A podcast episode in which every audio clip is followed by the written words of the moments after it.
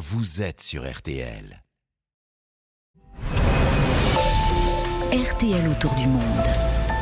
20e jour donc de guerre entre euh, l'armée israélienne euh, et, euh, et, le Hamas dans la bande de Gaza. Tous les établissements scolaires n'ont pas encore rouvert en, Israël, loin de là, mais plusieurs commencent à le faire en fonction des quartiers, des zones, en fonction de la présence ou non d'abri, éventuellement l'envie des parents qui jouent également.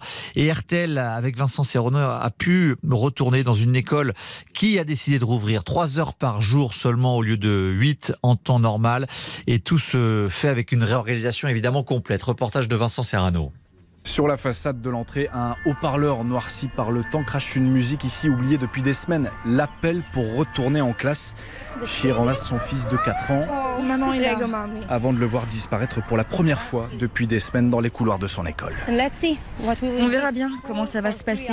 École pour 3 heures et c'est tout.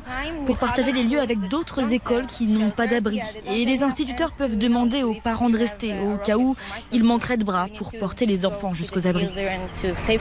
Parce que ça doit aller très vite. Une minute trente, trois fois par jour au moins. C'est très stressant.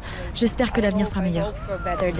Une école où la porte de chaque classe reste ouverte. Pour aller plus vite, il y a dans les couloirs des flèches rouges avec des animaux sur le dessus, un peu partout pour montrer le chemin vers l'abri aux enfants. Des flèches qu'a collé IFA, une institutrice. La semaine dernière, nous avons fait des tests pour voir combien de temps ils mettraient pour aller euh, dans les abris en cas d'alerte.